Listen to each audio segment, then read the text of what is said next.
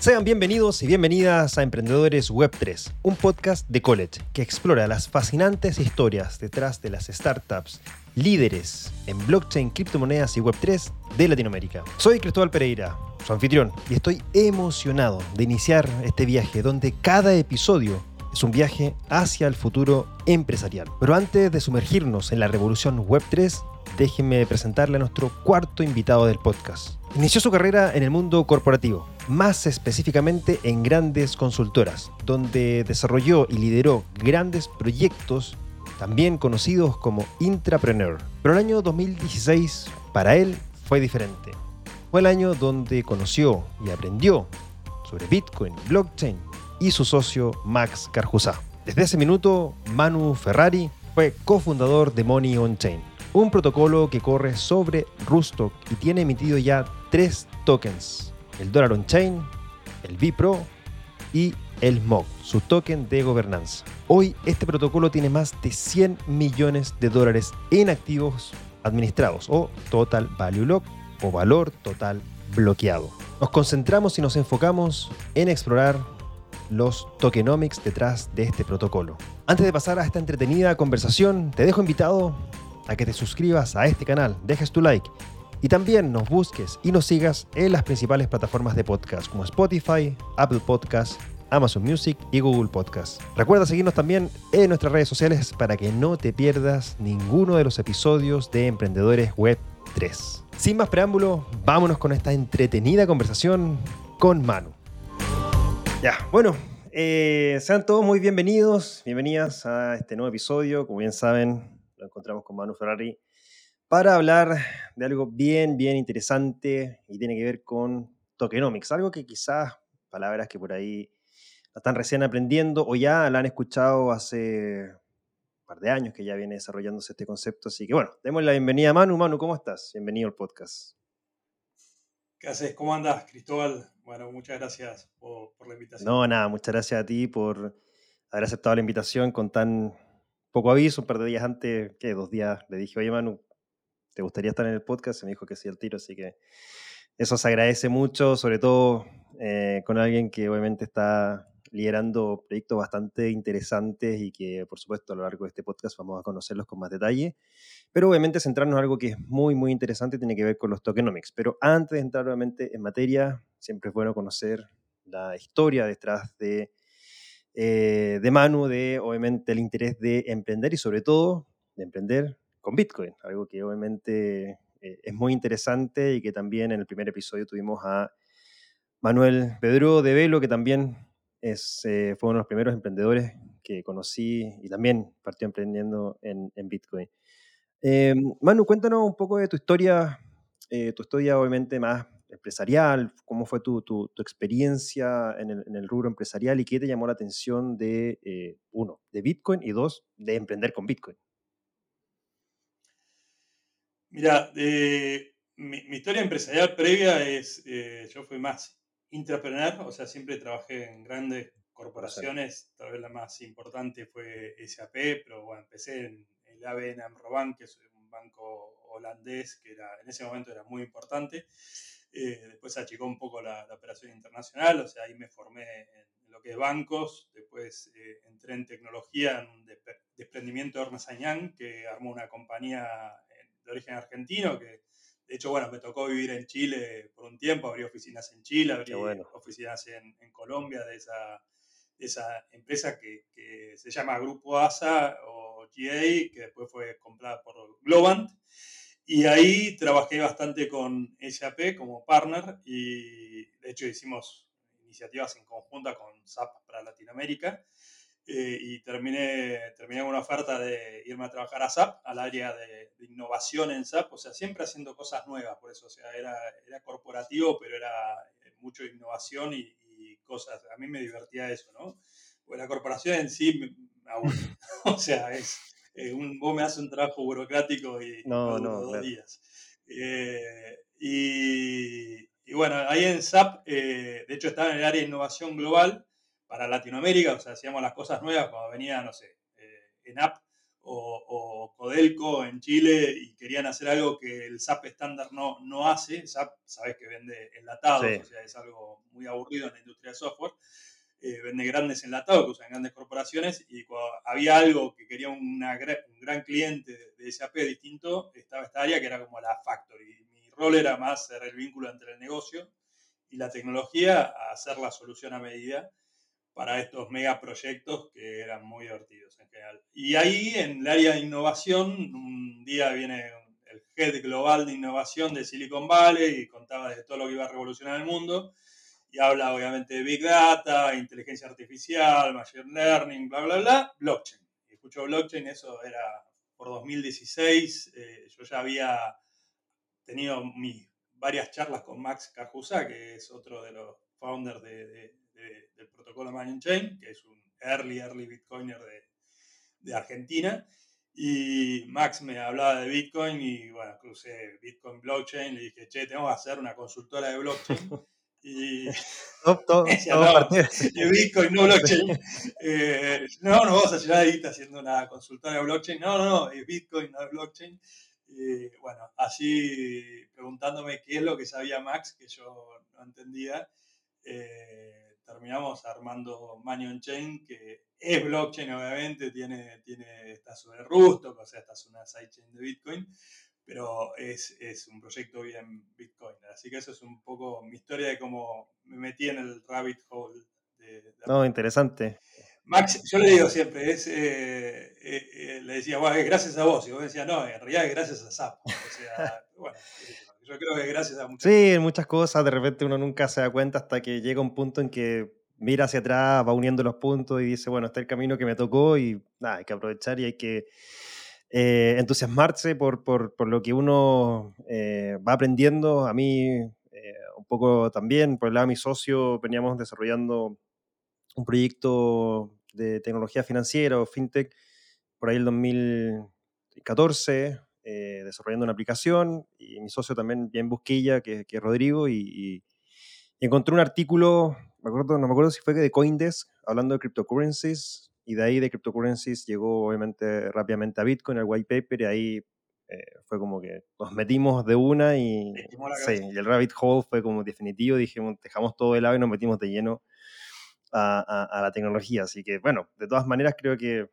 eh, si uno mira en perspectiva, finalmente uno va uniendo puntos y, una cosa te lleva a la otra hasta que uno no se da cuenta y está eh, full metido con esta tremenda y apasionante tecnología y sobre todo con la comunidad también que, es algo muy, muy interesante dentro de esta tecnología, que no la veo también como dentro de, de, otras tecnologías, como por ahí inteligencia artificial, big data, robótica, que por ahí son más empresas, corporaciones, aquí como que realmente hay algo relacionado con la comunidad muy fuerte, es lo que le ha permitido a, a Crypto y Blockchain crecer, yo creo, tan rápidamente.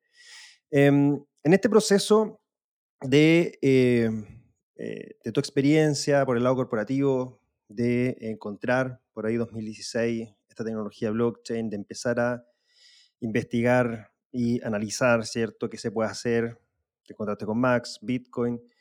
¿Cómo nace eh, el proyecto de Money Chain, cómo nace este concepto de eh, desarrollar eh, un protocolo que permite a través de este protocolo desarrollar una moneda estable, estable ¿cierto? que es Dollar on Chain. ¿Cuál fue esa visión que tuvieron ustedes de encontrar un, un, caso de uso que les llamó la atención y que dijeron esto hay que, hay que hacerlo? Ya, eh, Max, eh, originalmente, previo a Bitcoin, él estuvo en Mercado Pago, la, parte del sistema de pagos de, Mercado Libre, cuando Mercado Libre era casi un garage, ¿no? Él trabajó en el equipo con, cuando me comentó alguna historia, por ejemplo, se aceptaban los pagos a través de teléfono, eh, fue uno de los arquitectos de productos de, Mercado Pago y previo a eso trabajó mucho en, en American Express. Y de hecho, el, primer proyecto que estuvimos hablando era un proyecto de armar un, sistema de pagos cripto, ¿no? Pero él, por otro lado, había hablado del tema de, de, de, stablecoins, estuvo a punto de lanzar tipo un Tether en, Argentina con un banco, o sea, había hecho todo el ah. proyecto en 2000, hablo 2014, o sea, Max es realmente muy early en, la industria. Y, bueno, ahí salió Tether y, se dio cuenta que, bueno, que Tether está buenísimo, pero que para un Bitcoiner tiene todos los problemas que un argentino, o sea, tanto Max como yo, como el resto de los founders, somos argentinos. Y hay algo que muchos bitcoiners entendemos, pero mucha gente en Latinoamérica en general, Normi, no, no lo ve. Yo cuando le explico a, no sé, a un contador amigo que es, es, uruguayo, le digo que nos robaron todos los, un pibe joven, ¿no? Una persona joven, que nos robaron todos mis ahorros y de un día para otro me dieron una moneda que era el peso argentino, que se evaluó, eh, bueno, ya al infinito después. Eh, no, no puede entender. O sea, yo, yo le explicaba, por ejemplo, eh, cuando vivía en Chile, le, contaba a mis amigos que, las AFP, de un día para otro, el gobierno se quedó con todo el dinero de, me acuerdo. las jubilaciones privadas y me decían, pero ¿cómo no los cuelgan en la clase? ¿no? O sea, así directamente. Eh, entonces, para mí era muy, muy natural entender que, o sea, una vez que uno entiende lo que es Bitcoin, entender que Tether está buenísimo, pero que eh, replica en muchos sentidos todos los problemas que tiene el sistema financiero tradicional, nada más que sobre Rails, eh, cripto y sobre, o sea, tiene un tema de que no, no tienen no customer, o sea, son seudónimos las, las operaciones, pero eh, finalmente es totalmente censurable. Y, y, vos tenés que confiar 100% en Tether o si es USDT, USDC en Circle, etc. Entonces, para mí fue muy, muy fácil de entender, eh, de vuelta. Eh, primero, para hacer un, Cuando empezamos con esto, hablamos del sistema de pagos con Max, y lo primero era, bueno, necesitamos una stablecoin. En ese momento, te hablo de 2017, cuando estábamos hablando de esto, el concepto de stablecoins era algo muy poco entendido y manejado en, el mismo, en la misma industria. Vos pensás que cuando nosotros lanzamos, eh, o cuando empezamos a operar todo esto, Tether tenía 1.300 millones de dólares de total market cap. O sea, eran, y y el concepto DeFi no mm. existía. Entonces, y el caso de uso principal que veíamos era, bueno, hagamos una, un, Tether para los argentinos, para, para, para, poder armar un sistema de pagos eh, no censurable, porque Bitcoin está genial, pero tiene mucha volatilidad, entonces para el verdulero nunca te va a aceptar Bitcoin. Y Tether tiene el problema de, de la censura, que, claramente lo, lo, tiene, o sea, hasta hoy, por suerte, en, en, en Venezuela o en en el Líbano se permite, pero en cualquier momento Tether dice, bueno, ¿sabes qué? Para poder usar Tether tenés que tener nuevo customer, tenés que, Metamask tenés que identificar, porque si no puede ser sujeto de algún tema del gobierno americano que lo censure. Yo creo que es inevitable que en algún momento pase mm. eso, o sea, que todos estos sistemas permisionados van a ir hacia temas de OFAC, etcétera, y, bueno, nada. Entonces, eh, era como muy, muy importante eh, para la adopción de Bitcoin eh, llegar, a, armar una stablecoin Bitcoiner, ¿no? una stablecoin con todas las propiedades de resistencia a censura que, tiene Bitcoin, eh, y que, pero con la estabilidad que tiene algo que lo haga aceptable para, para retail y para el mundo financiero, ¿no? porque la stablecoin te habilita después todo el mundo de DeFi, que en ese momento no existía el concepto. O sea, esto que después vino Compound, vino Uniswap y vino Balancer y todo, bueno, todas el, mundo que se puede construir una vez que es una stablecoin, el mundo financiero que puedes construir, eh, se hace a partir de una stablecoin. O sea, si no, ¿cómo haces? Eh, operaciones financieras tradicionales, ¿no? así que bueno, eh, así es, fue como, como llegamos a, a pensar armar una stablecoin y ahí empezamos a, a iterar. Max tenía un modelo de, construir esta stablecoin resistente a la censura, o sea, basada sobre Bitcoin de colateral, que lo empezamos a iterar, lo discutimos con algunos profesores eh, que habíamos eh, conocido en el IAE, en, como decimos, el, MBA, eh, que nos ayudaba, nos ayudaban a validar el modelo financiero y creamos un modelo financiero propio que, que, bueno, obviamente tiene la stablecoin y después tiene un, un, incentivo, tiene un token que se llama Bipro, que está pensado para, para el, Bitcoin holder que tiene Bitcoin a largo plazo y que quiere buscar un instrumento financiero también resistente a la censura, tras minimize, o sea que, que vos no tengas que confiar en un tercero la delegación de tu, de, de, tu private key, de tus assets, eh, y que eh, puedas obtener alguna ganancia en Bitcoin. Así que eso es básicamente lo que creamos, es un sistema de incentivos eh, para que haya un incentivo de usar este protocolo. Por un lado, el, que busca el dólar on chain lo que quiere es estabilidad simplemente. el incentivo es tener un Tether, pero no tener que confiar en Tethering, básicamente, y no tener riesgo de, censura que existe en cualquier momento. Eh, y del lado del de, el que provee la liquidez, eh, lo que busca es una ganancia potencial, porque puede perder también con, con el Bipro. Perfecto. Eh, e, ese eran los primeros dos y el, el, el, tercer token que, que, inventamos, que creamos, es el, el MOC, que es un token de gobernanza que obviamente tiene sus tokenomics eh, asociados para que haya un incentivo para tenerlo, etc. Pero bueno, eso es un poco muy, muy resumen de cómo, cómo, cómo empezó la Perfecto, porque claro, hay un, buen resumen que muestra una necesidad, algo que detectaron, una problemática, ¿cierto? Tanto lo que venía haciendo Max por el lado de, eh, de estas redes de pagos, generar una aplicación, ¿cierto?, que permitiera poder hacer pagos con cripto de una manera descentralizada, sin censura. De ahí al momento de desarrollar un proyecto se dan cuenta, oye, pero necesitamos una moneda que de cierta manera sea algo más estable que el Bitcoin nuevamente, porque, claro, el verdulero no va a recibir Bitcoin, que mañana le puede caer un 10, 15, y en ese momento que estamos hablando de 2016, 2017, que la volatilidad era tremenda, o sea, imposible obviamente que para una persona común y corriente recibiera Bitcoin porque no le había ni un valor, pero sí a lo mejor un, token asociado a un dólar, ¿cierto? Que sí sabe que el dólar de cierta manera también tiene eh, buena protección. Estoy pensando también en Argentina, que, mucha gente...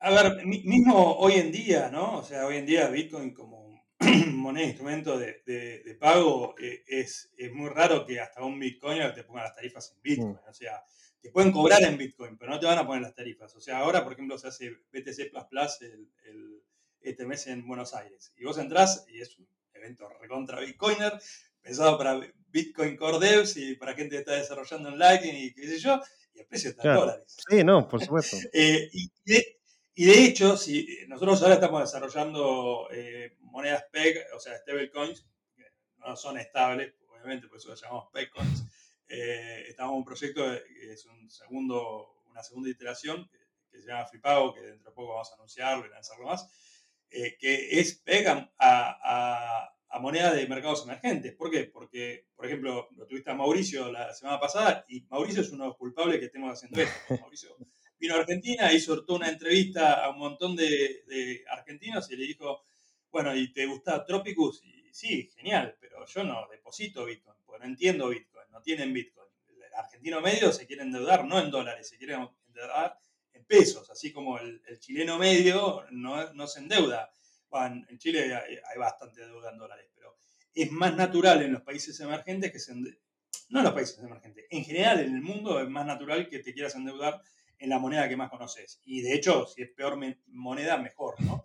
Eh, entonces, eh, es eh, un tema de, de, acercar la tecnología al, al, usuario final. O sea, la tecnología de base es Bitcoin. De hecho, si vos te fijás, Money Chain es todo Bitcoin, o sea, lo, única, lo único que hay atrás es Bitcoin y funciona gracias a Bitcoin.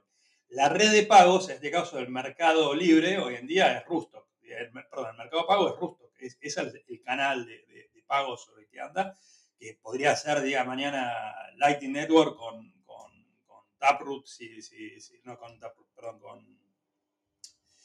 Eh, cambiaron el nombre, cambiaron dos veces el nombre con, con Taro, perdón, Taproot.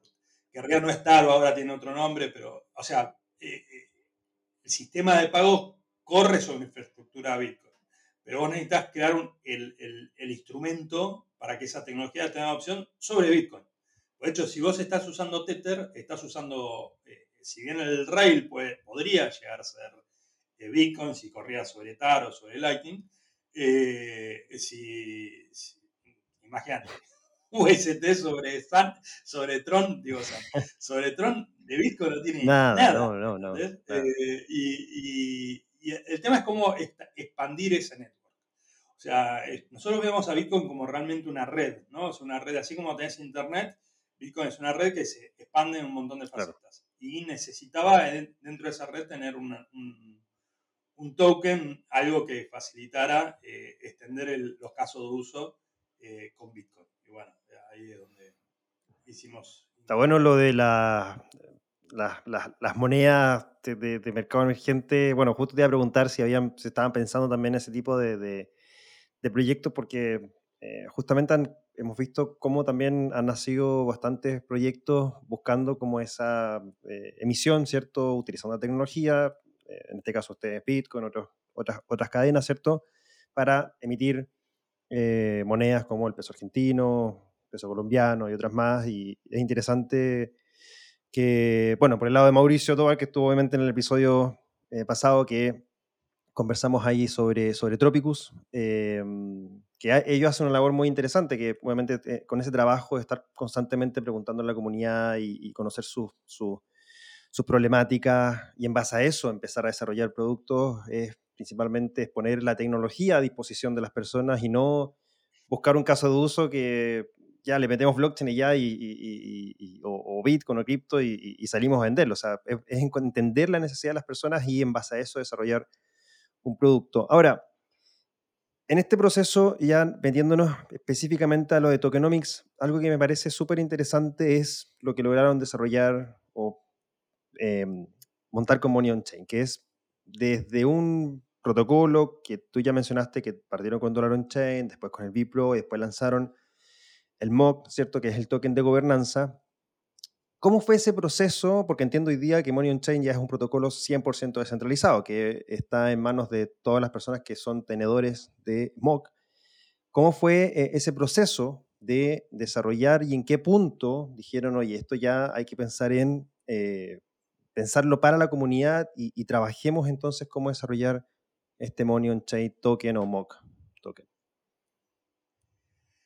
Mira, la realidad es que todos los tokenomics, el diseño de cómo iba a funcionar, eh, y, capaz que no lo, no lo, vas a creer si te lo cuento ahora, pero todo el diseño de cómo iba a funcionar ahora en 2024, Max lo pensó en 2018.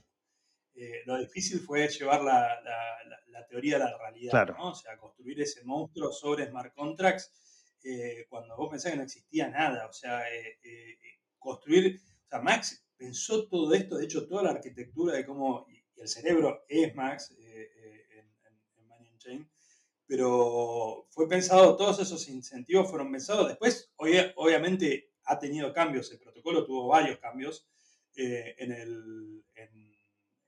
su vida, o sea, está en mainnet de 2019 y de 2019 a hoy, ha tenido cambios, de hecho no se hicieron a nivel tanto de base, pero por ejemplo se desactivó, en su momento tenía operaciones apalancadas 2X, que por cierto vimos que los incentivos terminaban perjudicando a los Bipro holders y, bueno, lo, desactivamos, o sea, se propuso a la comunidad, de hecho eso fue unas primeras votaciones como importantes que se votó a través de la gobernanza. Eh, pero, a ver, el, tema de los, eh, de los tokenomics es el tema de los incentivos, y es lo que para mí hace que un protocolo pueda ser sustentable a largo plazo. O sea, igual que Bitcoin va a ser sustentable en, la medida que hayan incentivos para los mineros, para los nodos, para distintos tipos de stakeholders alrededor de esa tecnología para que exista, bueno, Money on Chain va a ser sustentable en la medida que haya incentivos para que el Bitcoiner venga y ponga su Bitcoin colateral, que haya algún motivo o incentivo para que uno quiera usar este tipo de stablecoin de otra, para que la gente eh, adquiera eh, y, que el token MOC eh, o no. Y, ahí es donde la verdad que es, es un trabajo muy de creativo, o sea, no hay una escuelita de cómo hacerlo. Pero por otro lado, se parece mucho a lo que uno estudia cuando uno estudia negocios. O sea, para mí es muy natural pensar en esto. Es, llevar ese, ese, sistema de incentivos que vos tenés en, el mundo centralizado, real, eh, que vos tenés a nivel de los negocios, cuál es el incentivo para el accionista, para el que, te, o sea, si tenés una financiera, suponete que vos tenés un banco. Bueno, ¿cuál es el incentivo que pones a los que aportan capital? ¿Cuál es el incentivo que tenés para el accionista? ¿Cuál es el incentivo para distintos tipos de usuarios? Entonces, no es rocket science, o sea, pero sí es tema creativo, pero si vos no pensás en eso, para mí eso no es sustentable a largo plazo. Eh, y tienes un sistema que se retroalimente eh, y, nada, y que te cree atracción de nuevos usuarios. O sea, si vos no tenés más usuarios, el sistema se, muere, digamos. Eh, entonces, de vuelta, para alguien que tiene una formación en negocios, en empresas, en sistemas, es como natural pensar en, esto. Pero para mí tiene que estar esa formación en ambas cosas, ¿no? O sea, el tema sistémico es, totalmente importante, o sea, pues vos tenés que pensar todos los flujos, cómo van a retroalimentarse para que, para que efectivamente aparezcan nuevos usuarios, para, digamos, para que no haya entropía y se, se te desarme todo el sistema. pero en lo que es Web3, en lo que es blockchain, en lo que es eh, este tipo, este tipo de desarrollos, es fundamental. Pues si no te pasan cosas como, no sé, como pasó con Terra Luna o como pasa con un montón de blockchains o un montón de, cosas que, nada, vos le puedes inyectar un montón de ITA, eh, inicialmente de investors, eh, que haga que esto funcione inicialmente y que parezca divino, no sé, por ejemplo, en el caso de Terra Luna, a través de Anchor le estaba inyectando un montón de guita para que haya una tasa exorbitante sobre la stablecoin y que eso te genera un montón de FOMO y bla, bla, bla, pero eso en un momento se acabó la guita que le inyectaban y ¡pum! Eh, día para otro reventó todo el protocolo. ¿Y por qué reventó? Y porque no era sustentable. Eh, entonces, eh, para mí el secreto del tokenomics es eso, es igual que Bitcoin. O sea, Bitcoin tiene, igual que todas estas, igual que todas las empresas, o sea, tiene que tener algo que haga que la gente lo quiera usar, básicamente y que eso eh, genere de alguna manera eh, valor o ganancia eh, para distintos tipos de actores que, lo utilizan. De vuelta, no necesariamente tiene que ser un valor extrínseco, económico, porque, por ejemplo, en el caso del Donovan Chain, el valor no es un valor monetario, o sea, o sí, o sí para mí es monetario desde el punto de vista de riesgo, o sea, yo si tengo una stablecoin que está centralizada, que es totalmente censurable, para mí no vale lo mismo ese activo que un activo que sea, no sea tan censurable o que tenga una confianza minimizada. Perfecto.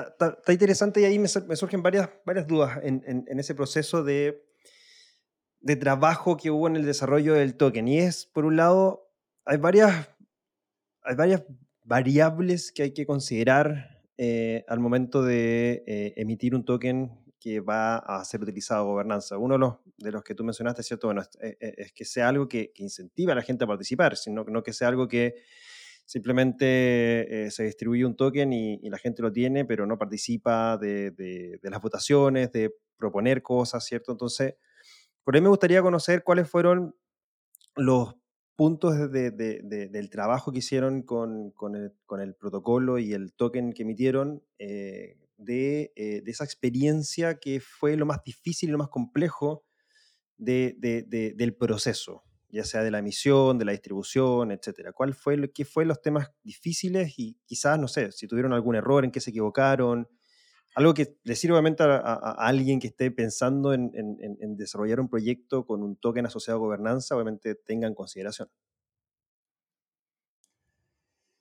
Eh, mira, el, proceso eh, de vuelta fue liderado principalmente por Max. Eh, hay, hay, muchas cosas que te, en cuenta. Uno es, por ejemplo, el, tema regulatorio. Nosotros no hicimos un, un, un, ICO, o sea, no, hicimos una oferta pública, pues después no queremos tener lío con los reguladores. Entonces, por ejemplo, inicialmente para desarrollar todo este protocolo hubo que poner dinero. Eh, y la verdad que a nosotros nos hubiera encantado no hacer, eh, pues, de vuelta, a nosotros nos encanta vivir, tenemos familia, queremos estar, no queremos tener problemas con los reguladores, pues vivís en, un, en, un, mundo lamentablemente lleno de estados y reguladores y perseguidores, etc. Entonces, bueno, hay que hacer las cosas de acuerdo a la Entonces, hubo todo un análisis desde el punto de vista regulatorio de cómo hacer esto.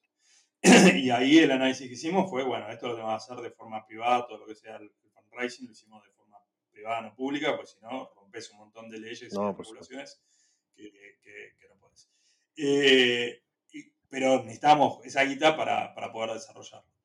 Y eh, la otra pregunta, tal vez eh, central, es primero si necesitas un token o no de gobernanza. O sea, nosotros necesitamos un token de gobernanza porque si no el protocolo iba a estar centralizado. O sea, si, si, ¿y por, por, qué necesitas un token y no se podía hacer privado? Esa es la, primera pregunta que, te tenés que hacer. En el caso de Uniswap, por ejemplo, vos sabés que tiene un token de gobernanza, sirve para ahora, por ejemplo, el otro día se votó para poder deployar en, en otras redes, pero ese token de gobernanza no tiene tokenomics. O sea, vos no ganás guita por eso. Tiene, tiene su tokenomics, pues podés votar ese tipo de cosas, son estratégicas, pero vos no recibís guita. Y entiendo, yo igual no soy experto en Uniswap, pero que a mí me comentaba que Uniswap está manejado a nivel eh, shares y los accionistas de, la, de Uniswap, Labs son los que reciben toda la guita y ojalá lo pudiéramos haber hecho así. El problema es que si lo hacíamos así, eh, a ver, ¿cómo hace Uniswap? Primero, eh, puede hacer una upgrade y cuando hace la upgrade vos desarmás la liquidez en, un, en el protocolo y lo llevas a otra versión. Money Chain, si hiciéramos eso, es muy difícil mirar la liquidez. Entonces nosotros como es muy difícil, necesitábamos un protocolo que, tenga, que sea upgradeable, o sea, se, se pueda upgradear. Y como tiene que ser upgradeable, entonces necesitaba un token de gobernanza. Pues si no hubiera sido upgradeable, no hubiera necesitado un token de gobernanza. ¿Me seguís? O sea, podemos haber hecho algo similar a otros protocolos donde vos tenés fijo y eh, se puede migrar la, liquidez. En Money Chain es muy difícil migrar la liquidez, se puede hacer, pero es un chino, digamos, para hablarlo mal y pronto, por lo cual, eh, elegimos ir hacia un protocolo que sea prediable, que es aprediable. Entonces, ahí necesitas un token de gobernanza si lo querés hacer descentralizado. O sea, si querés esa gobernanza que sea descentralizada. Y ahí eh, los incentivos que pensamos eh, son incentivos, obviamente, por un lado, ser parte. O sea, ese es un incentivo que es interesante para cualquiera que sea Bitcoiner. Si Money on Chain crece o este tipo de protocolos sobre Bitcoin crece, es interesante. O sea, hay un incentivo más, eh, ponerle filosófico. ¿no? Después, después los que realmente valen son los incentivos económicos. O sea, como decimos, ¿no? Bitcoin está buenísimo, nos hace libre a todos, pero también nos hace ricos. De manera bien, está buenísimo. O sea, nosotros somos gente pragmática, o sea, no, es eh, acá camarita descalzas, o sea, los bitcoiners nos encanta todo el tema de libertad, el tema de cambiar el mundo, pero el dinero pensamos que está bueno, o sea, no está malo, o sea, no es algo que, está mal. Entonces, hay incentivos económicos y ahí, bueno, empezamos a pensar cuáles son los incentivos para que alguien, por un lado, invirtiera en, que fue eh, la, ronda privada y después, una vez que esto se hizo abierto, o sea, e, esos tokens después eh, se, abrió en mercado descentralizado donde se pueden adquirir y se, se intercambian, que los recibieron los, los, que invirtieron originalmente. Otra gente lo puede comprar y, vender de forma eh, descentralizada. Y si vos tenés ese token, ¿cómo haces para, hacerte, para que tengan valor?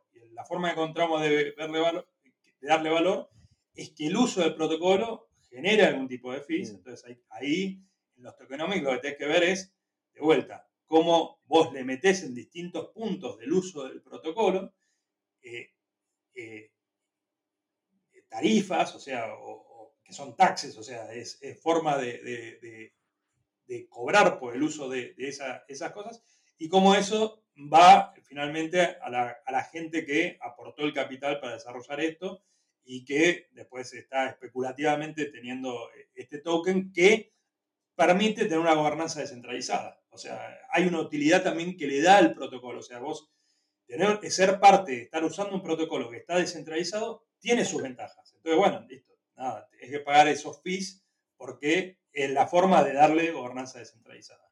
Y ahí hay distintos puntos que se fueron diseñados e implementados dentro del protocolo para generar ese, ese circuito de, que nosotros llamamos tokenomics, que lo llamamos en, en Money Chain a nivel de protocolo, se llama Mockflow. O sea, eh, el protocolo en sí tiene una parte que es gobernanza, ¿no? O sea, por ejemplo, para poder ponerse una propuesta, tenés que tener una cantidad de tokens. Si querés que sea aprobada, de la cantidad de tokens que está en circulación, tienen que aprobarlo tantos, pero no tienen que estar vetados. O sea, hay una parte del protocolo que es gobernanza.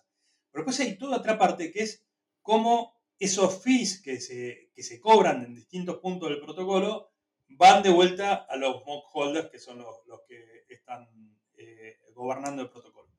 Y eso es lo que uno llama parte de los tokenomics. O sea, parte de los tokenomics también es el incentivo que tiene eh, el Bitpro holder para poner su Bitcoin. O sea, si vos tenés Bitcoin, ¿cuáles son los tokenomics del Bitpro holder?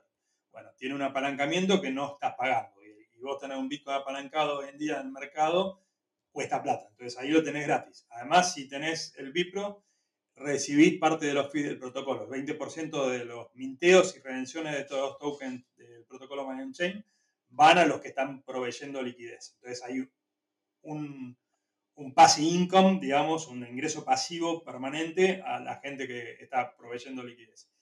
Eh, nada, tenés eh, esos dos, dos, componentes son tal vez los principales tokenomics que tienen y después, bueno, el otro tokenomic que tiene el, el, token Bipro es que recibe, eh, hay un programa de liquidity mining que, que se separaron, digamos, una cantidad de token mock y los que proveen liquidez reciben de forma permanente en su cuenta eh, una cantidad de token mock que, nada, que va decreciendo, con lo cual había mucho incentivo inicialmente, cada vez es menor. Eso hoy en día es el componente menor de, los tokenomics del Bipro. Caso del, token mock, los tokenomics son, eh, te dije, el 20% de los fees van a los, eh, a los Bipro holders. El 80% de los fees, cada vez que se mintea un Bipro o un DOC, se paga un fee, que es el 0,2% de, de, de, lo que se mintea eso va a los mock holders. O sea, y eso en realidad entra como un tubo, imagínate una cañería donde van pasando, entran, pueden entrar por mock, pues puedes pagar los fees mock o los puedes pagar con Bitcoin. Eso después va a, un, a, una compra de token mock y esos mocks se reparten a los que tienen eh, token mock. Después, eh, los Bipro que tienen, aportan liquidez, se les cobra como una tarifa de gestión, lo podrías pensar así, que es el 1% anual de lo que vos tenés ahí. Pero no se cobra todo, o sea, un día el 1%. Todas las semanas se cobra una fracción muy chiquitita. Y eso, de hecho, está descontado del rendimiento que tiene el Bipro. O sea, el rendimiento que tiene el Bipro hoy en día ronda el 4% anual, eh, histórico, ¿no? O sea, hay años que rindió más, hay años que rindió menos, el histórico es más de 20%. Pero esos fees que se van cobrando a los Bipro entra dentro de esa cañería, dentro de ese mock flow y terminan siendo a los mock. Entonces, toda esa ingeniería económica es lo que uno llama tokenomics.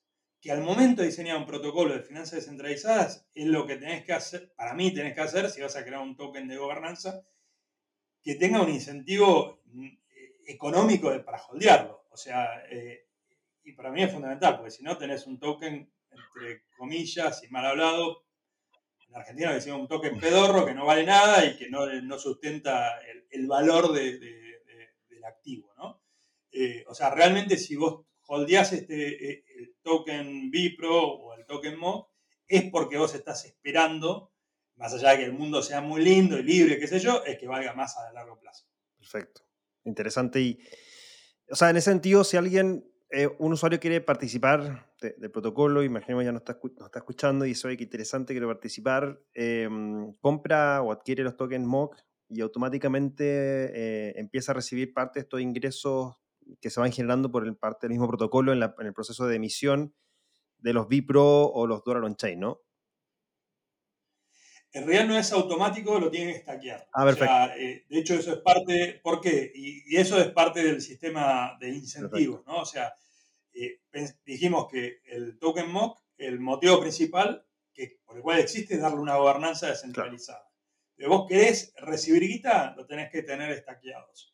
Si lo tenés estaqueado, puedes participar de la gobernanza y además recibís ese beneficio. Si lo vas a tener solamente de forma especulativa, lo puedes tener, es un, vos podés especular con el precio del token MOC, pero ahí no vas a estar recibiendo como las utilidades del uso del protocolo. Eh, obviamente, eh, como cualquier activo, el activo vale por lo que es el activo y por el flujo de fondos que tiene asociado. ¿no? Eh, no sé, de esto lo podrías asimilar a que fuera una acción y tiene un flujo de fondos de, dividendos. Y bueno, podés tener la acción y no estar cobrando dividendos o no. Perfecto. ¿Se entiende? Eh, pero no es automático, de vuelta, los tenés que estar estaqueados, y cuando vos los estaqueás, eh, inmediatamente pasás a, percibir eso, y es automático, pues es como se va incrementando, se va repartiendo todo el tiempo, eh, y de hecho vos lo vas a ver en tu cuenta, si entras a tu cuenta vas a ver que va creciendo la cantidad de MOC que tenés, una que están estaqueados, pero tiene, por ejemplo, un periodo de cooldown. O sea, vos si lo querés retirar, por 30 días no recibís nada, o sea, no recibís este, esta redistribución de, las utilidades que tiene el protocolo, Y además, además de eso, tampoco puedes votar. O sea, cuando estés estaqueado puedes votar, cuando lo desestaqueas no puedes votar y no recibís utilidades. Y tiene esto por motivos, como todo token de gobernanza, hay que pensar todos los vectores de ataque que tiene la gobernanza del protocolo. Entonces, es toda una, esto es todo un capítulo aparte, es toda la complejidad de crear un sistema de gobernanza. Por eso cuando digo, eh, si, uno es emprendedor en, Web3, en blockchain, en Bitcoin, en Ethereum, en lo que sea, eh, la complejidad es esa. O sea, yo la mente de Max a veces me sorprende, porque digo, ¿cómo este pibe está pensando en todo esto al mismo tiempo? O sea, no lo hace solo, ¿no? O sea, ahí trabajó con un montón de gente, de, de Ito, conmigo, con Ale Boxer, pero tiene una mente brillante que, que está pensando en todo esto. ¿Qué pasa si esto, esto? Y el pibe ya pensó. tres pasos más adelante ya. Eh, cinco años antes, cómo va a cambiar la tecnología y cuáles van a ser los vectores de ataque eh, cosas, no sé, de vuelta, liquidity mining, el nombre de liquidity mining, Max pensó en esto de liquidity mining y me lo comentaba cuando no estaba el nombre de liquidity mining, ¿entendés? O sea, no existía, no había liquidity mining, pues esto después tuvo nombre de liquidity mining. Eh, pero bueno, nada, eh, él, hay mucho de, también de experiencia de, creo que Max debe haber participado de todas las ICOs y se metió en todas las cosas que están dando vuelta, te hablo de 2015, 2016, 2017, y vio todos los, engendros y no engendros que se habían hecho.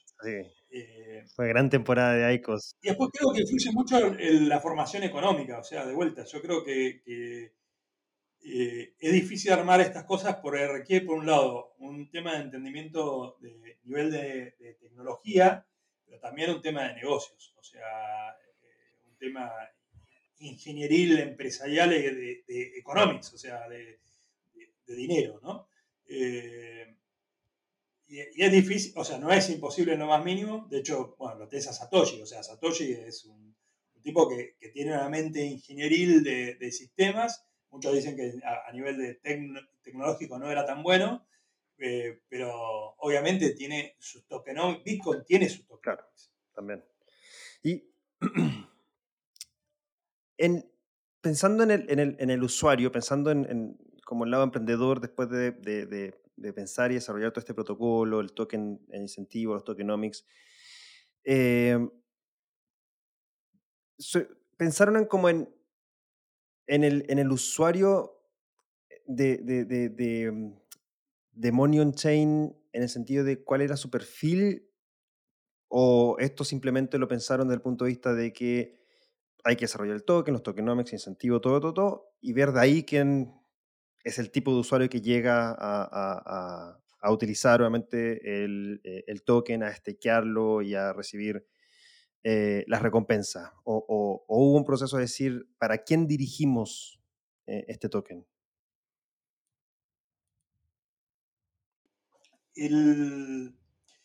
No, claramente hubo un proceso de pensar en, el usuario, ¿no? O sea, y hay un montón de tipos de usuarios. O sea, eh, eh, eh, el, sistema de incentivos vos lo creás pensando en un, usuario final.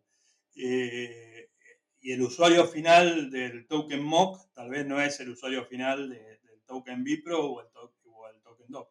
En algunos casos puede ser que un usuario se, le gustan tres tokens y en distintos casos los usás, así como vos podés tener un cualquier empresa y usar distintos productos de una empresa porque te gustan por distintas cosas. Pero en realidad eh, son casos de uso. O sea, para, mí lo que vos pensás son por, qué vas a usar este, este, token. De vuelta, si vos no necesitas tener estabilidad en dólares y no vas a usar el DOC. O sea, el DOC, por ejemplo, un americano medio o un europeo, no sé cuánto caso de uso tenga del DOC. Eh, Capaz que sí, porque quiere hacer operaciones, no quiere tener censura y es bitcoiner y piensa que es mejor tener su vida ahí en vez de Bank of America. O capaz que confía en Bank of America y tiene sus dólares ahí y la tiene sus dólares cash y está perfecto. Ahora, para un argentino, para un venezolano, para un libanés, para una persona que vive en Turquía, y es como un no-brainer tener, eh, usar ese, ese, ese, token. Eh, de vuelta, el, el, Bipro está pensado más para un bitcoiner que quiere eh, hacer hacer más sats, eh, pero no confía en, en BlockFi, no confía en Lend, y no confía en, no sé, este que voló en Celsius. O sea, y bueno, si vos no confías eh, en ese tipo de en eso, porque está centralizado y pensáis que es un riesgo y que preferís irte a algo tras Minimize, bueno, eh, ese es el tipo de usuario al cual tratamos de llegar eh, y en eso, obviamente, de, vos desarrollás un proyecto de estos, tenés que pensar en la parte de comunicación, o sea, en la, parte de, marketing, o sea, de cómo hacerlo llegar para que tenga usuarios y que crezca en la red. Eh, y eso es, es un arte y es una ciencia también. O sea, la verdad que el marketing para mí es lo más difícil que tenés eh, para hacer crecer cualquier cosa. Y hay gente que es brillante en marketing y es un desastre en la parte, no sé, en tokenomics o, cosas, en, otros aspectos, y hay gente que es al revés. Yo si dijera en Manion Chain, capaz creo que somos excelentes a nivel de tecnología, eh, a nivel tokenomics, etc. Y bueno, en marketing yo creo que nos falta un montón. o sea, no, no, pero que... no, no, no, le hemos dado, o, no sé, no sé si tanto diría, no sé Manion Chain, porque Manion Chain en realidad tiene el 50% del TBL de Rustock, pero por ejemplo Rustock yo creo que eh, lo adoro a Dieguito, qué sé yo, pero nada, no, es una tecnología, es espectacular, pero le falta llegar. Entonces, sí, es, es re importante eh, cómo llegas al usuario final con el mensaje y que prenda. Mm. O sea, eh, de vuelta, puede tener un producto que sea maravilloso, pero si no lo conoce nadie, o, lo conoce pero no entendió por qué, el por qué y por qué está tan bueno, eh, y bueno, nada. Son... No, no, no, alcanza con crear buena tecnología y esas son discusiones yo, por ejemplo, he tenido con Max eh, a full, ¿no? Él me dice, eh, él me dice, mira, eh, ya se van a dar cuenta qué es importante esto. Pero bueno, vos sabés que el, el, el, a, veces no es tan, tan, mm. tan directo y tan rápido. Y el mercado puede estar equivocado de forma infinita.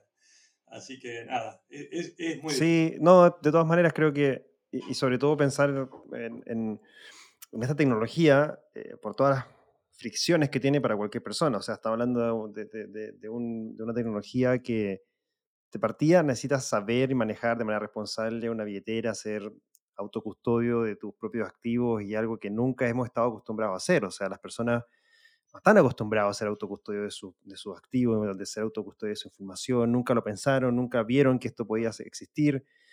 Em, y, es todo un cambio de paradigma. O sea, yo creo que dentro de todo, eh, el avance que ha tenido la tecnología, el avance que han tenido ustedes y los proyectos en, en, la región ha sido tremendo. Y, creo que comparto quizás por ahí un poco la visión de Max, de que, bueno, está la tecnología, este todo, en algún punto esto va a explotar y, y la gente va a empezar a utilizarlo. Pero nada, estamos hablando de una tecnología que lleva tan solo siete años ya, como en un poquito más, si queremos llamarlo mainstream, pero, pero todavía falta un camino gigante por recorrer y, hacerlo más fácil, de más fácil acceso para que las personas realmente vean, obviamente, el potencial que tiene. ¿Cuánto tiene hoy día eh, Money Chain en, en, sus, eh, en sus diferentes eh, TBL total en, en, en, eh, en sus contratos? Ronda los 100 millones de dólares. Eh, justo ayer hubo un movimiento, así que se dio hace, hace unos meses, hace un año más o menos, se dio un movimiento de una ballena que entró. Ayer salió una ballena, sacó como, no sé, un monto considerable.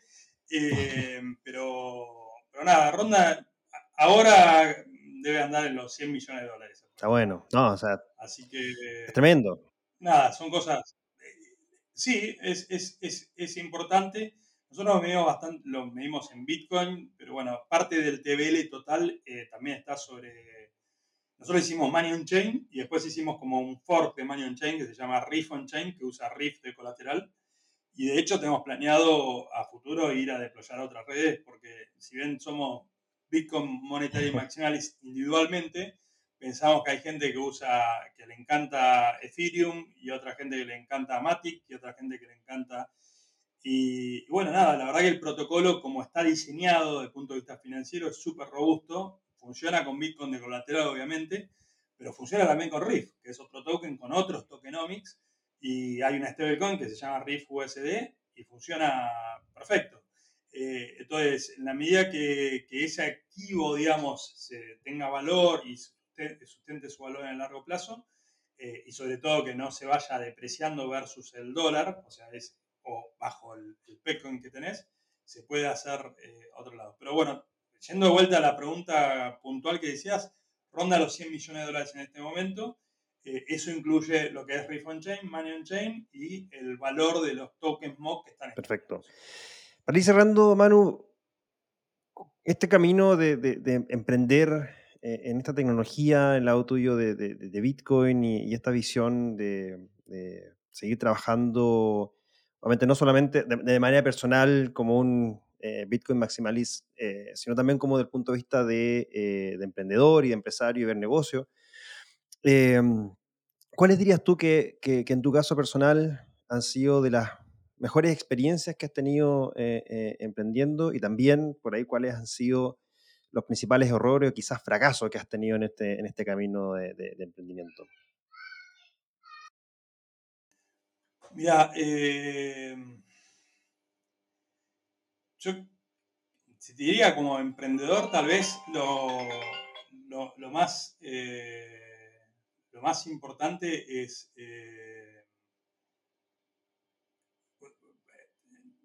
no es, tanto a nivel, si lo tuviera que pensar, eh, organizacional, o sea, organización puede tener un montón de, errores, ¿no? Eh, y de problemas. Nosotros, por ejemplo, creo que a, veces uno mira con el diario de mañana y dice, uh, me hubiera encantado haber levantado más guita. Eh, eso siempre, ¿no? Todo emprendedor lo que quiere es levantar guita para poder desarrollar cosas. y después lo uno mira en retrospectiva, en realidad levantamos un montón de dinero. Entonces, dado el contexto, decir, bueno, en realidad no fue tan malo en este, este esta cosa. Eh, entonces, eh, para mí es muy difícil, sinceramente, hacer una autocrítica. Tengo un montón de cosas que, me critico eh, y siempre pienso, mira, la verdad que le pifiamos en esto, le pifiamos en aquello.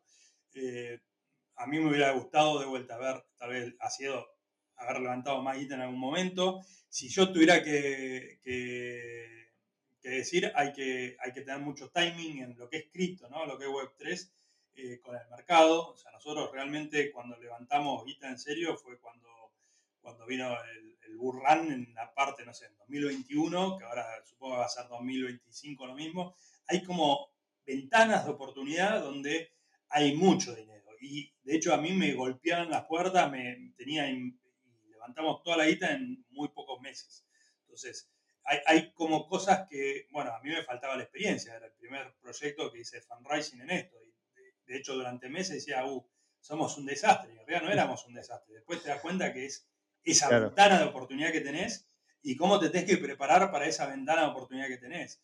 Eh, después es, eh, no sé, eh, tema de marketing es, es, toda una, una, ciencia. O sea,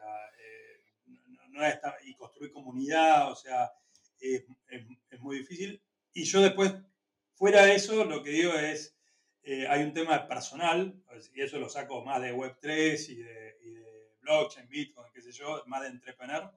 Eh, yo, por ejemplo, aumenté creo que 20 kilos y me dejé estar y, en un momento empecé a fumar, ahora dejé de fumar, estoy tratando de mantenerme, pero el tema de cuidado personal, o sea que yo eso creo que es, es un mensaje, nada, yo te lo pasa en todos los ámbitos de la vida, pero creo en el emprendedor que trabaja 7 por 24 eh, todos los días. Eh, nada, yo sé que vos ahí hiciste un cambio enorme y te felicito el año pasado, eh, que vi ahí una publicación. y es tipo un norte, un faro, y decir, bueno, che, vamos a replicar esto porque, porque está bueno y es importante. Pero yo creo que ese tal vez es un punto re importante porque si no, todo esto está buenísimo, nada, vos no lo vas a disfrutar y tus hijos y tus amigos tampoco, porque no vas a estar vos, te vas a hacer mierda en el, camino. Sí. No, y, comparto, porque finalmente, eh, bueno, de, todo lo que mencionaste hay varias cosas importantes. Primero, eh, lo del fundraising, el timing es súper bueno. O sea, pensar hoy día, para todos los que están escuchando, están viendo este, este, este podcast y están recién partiendo, desarrollando proyectos Web3, se viene una ventana de liquidez bastante potente. Eh, en términos económicos, sabemos que el año pasado, el año 2023, un año bastante restrictivo en términos de financiamiento de, eh, de, fondos de venture capital y, capital de riesgo. De hecho, eh, estaba buscando acá eh, un estudio que se desarrolló por parte de una consultora que hace un que se llama Latin America Venture Capital, que es un reporte del año pasado, y bueno, claramente en Latinoamérica descendió fuertemente el financiamiento de eh, todo lo que es venture capital y, capital de riesgo o capital privado. Em, y viene ahora un, un, una importante ventana de liquidez, producto también de lo que se viene dando de que van a bajar las tasas de interés, va a haber más liquidez, ya obviamente va a haber más inversión y el mundo cripto, obviamente, con el bull run que se viene el próximo año, va a generar eso. Entonces, desde ya hay que empezar a preparar, empezar a eh, preparar su startup para salir a tocar la puerta, yo diría que finales de este año, principios del, del, próximo, porque se van a ver eh, espacios de liquidez bastante importantes. Em, después de eso, viene eh, algo bien interesante que es eh, en particular lo que es el cuidado personal. O sea, claramente el cuidado personal es muy importante. Y si bien todos los emprendedores queremos sacar adelante nuestros proyectos y hacerlo rápidamente y trabajamos 24/7, no sé, 10, 15 horas al, al día llega un punto en que nadie soporta esto y se termina reventando. Yo conozco muchas personas que lamentablemente dentro del mundo cripto se terminan reventando y, dejan todo, cierran redes sociales y se van. Y, hay que tener un, cuidado personal, obviamente dejar una hora de... Eh, con la familia o de meditar o hacer deporte, desconectarse absolutamente porque realmente es necesario. Yo, me, dije, hay que empezar porque si no me voy a quemar en esto del mundo cripto y la verdad es que me ha servido mucho porque te permite desconectarte y, de hecho permite también visualizar más cosas, ser un poquito más, eh, salir como de, del día a día y, pensar un poquito más estratégico, ¿cierto? A, mediano o largo plazo. Así que de todas maneras un, importante eh, consejo ese que no, que no es menor y no hay que dejarlo pasar. Manu, eh, le pregunto esto a todos los que nos acompañan en este espacio, si tienes algún libro, podcast, algo que te haya inspirado, que te sirva o que te haya servido, ¿cierto? Para, obviamente la temática de, emprendimiento que quieras compartir con los que nos están escuchando viendo. Eh, de emprendimiento, sinceramente, no, hay como un libro, algo. había un podcast, ahora, sinceramente, después te, lo paso, había.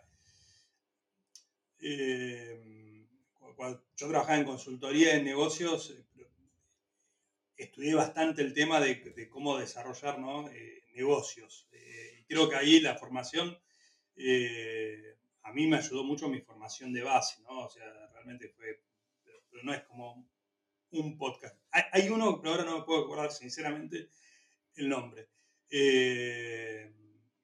pero no, no, escucho uno, he escuchado múltiples. Y, realmente mi experiencia para, desarrollar acá fue mucho de, la experiencia previa que te dio, que tuve más de entrepreneur.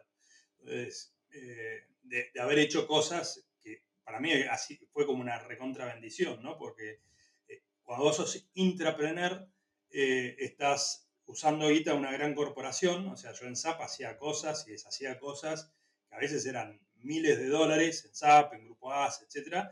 Eh, y no era guita tuya, ¿no? Entonces, eh, eh, puedes arriesgar de otra manera. cuando vos sos entrepreneur, la guita inicialmente es tuya. y después es de amigos y, conocidos, con lo cual es nada, peor todavía. Vos decís, uy, si la cagás, ¿cómo después le hablas a, tu suegro o a, tu primo o a tu amigo de la infancia? Eh, que muchas veces son los primeros investors. Así que, no, eh, después, sinceramente, te debo el, podcast. Eh, lo mío fue muy, muy de experiencia, experiencia de laburo y mucho de estudio formal previo. O sea, yo hice, hice un MBA y otras cosas que creo que, que, me sirvieron muchísimo. O sea, mucha gente lo critica Dice, no, la educación formal no sirve, yo lo he usado. Eh, bueno, nada, tuve un problema con la, cámara, pero Eh, estamos ya justo en la parte final, así que nada, mano, te agradezco mucho eh, tu tiempo, tu disposición y nada, pues, eh, este espacio esperamos le haya servido a muchas personas y si tienes alguna palabra, alguna despedida, adelante. No, de vuelta, muchas gracias por la invitación, Cristóbal. la verdad que está buenísimo. Ojalá que le sirva a alguno esta charla. Y bueno, ahí Manu Ferraritano, o sea, me encuentran en Twitter, eh, en Telegram. Eh, trato de, bueno, doy, algunas charlas para entrepreneurs, en, alguna universidad doy clase.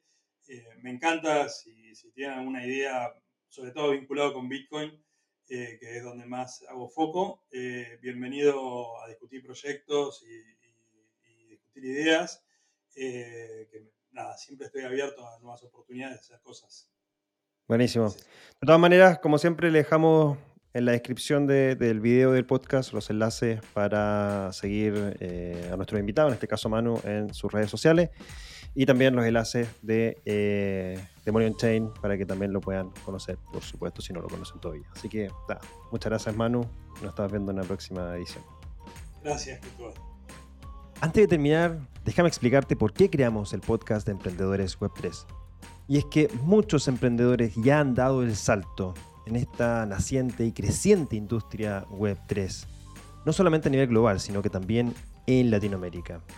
Y queremos que a través de este podcast más personas puedan emprender en esta industria. Y es por eso que invitamos a estos emprendedores para que nos cuenten sus historias, sus éxitos y sus fracasos, para que de esta manera puedan inspirar a más emprendedores, más emprendedoras, a que crucen y se lancen en el mundo del emprendimiento Web3.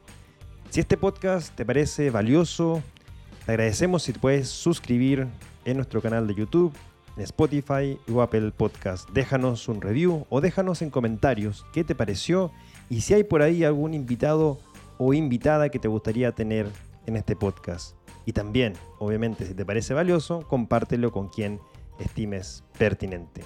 Muchas gracias y nos vemos en un próximo episodio de Emprendedores Web3.